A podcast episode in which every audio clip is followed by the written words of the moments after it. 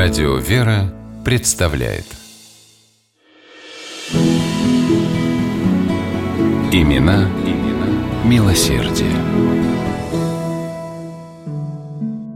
Русский военный инженер, майор, благотворитель. Это все о Павле Дягилеве, если говорить коротко. А если подробней, то Дягилев – один из самых образованных людей своего времени, участник реформы по освобождению крестьян от крепостной зависимости и благотворитель. Вся вторая половина жизни Павла Дмитриевича была посвящена меценатству. Дягилев закончил в Петербурге главное инженерное училище.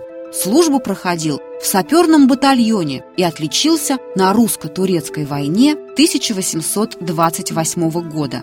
Был награжден орденом святого князя Владимира, дважды пожалован бриллиантовыми кольцами и один раз золотыми часами.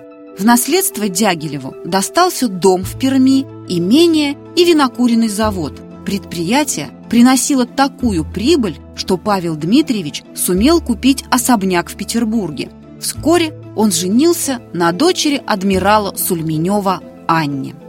Семья Дягилевых была большой. У супругов родились четыре сына и четыре дочери.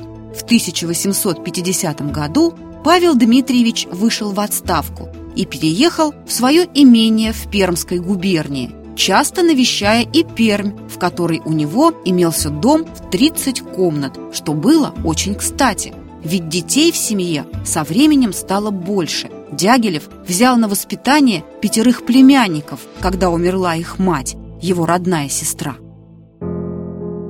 По выходе в отставку Павел Дмитриевич занялся делами милосердия. Он финансировал строительство школ и богоделен, содержал госпиталь для бедных, перечислил крупную сумму строящемуся в Перми каменному театру, стал директором попечительного комитета о тюрьмах. Благодеяния Дягилева коснулись многих храмов и монастырей Пермской губернии. Как говорили современники, едва ли существует хоть один монастырь, в котором не нашлось бы крупного пожертвования Павла Дягилева. Смыслом его жизни было пребывание с Богом. Благотворитель проводил много времени в молитвах. В его доме имелось множество икон. Некоторые из них Павел Дмитриевич написал сам.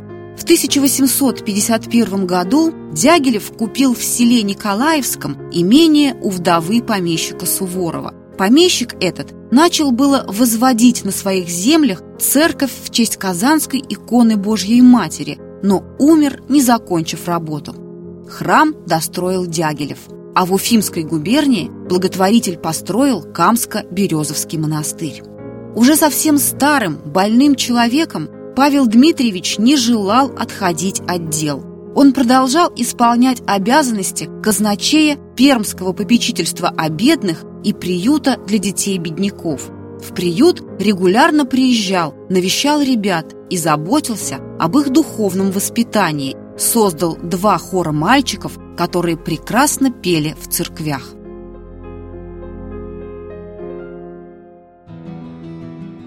Павел Дмитриевич прожил интересную жизнь и любил поговорить о старине.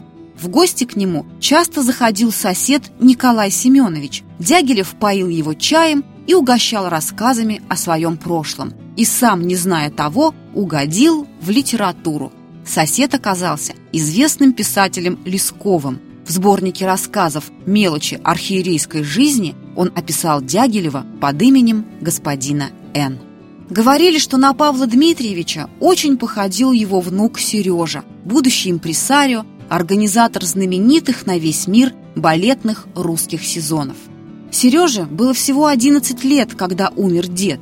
Мальчик хорошо запомнил этот январский день 1883 года, как запомнила его и вся Пермь.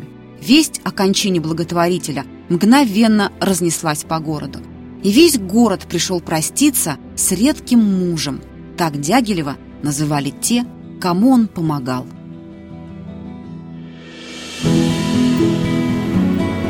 Имена, имена милосердие.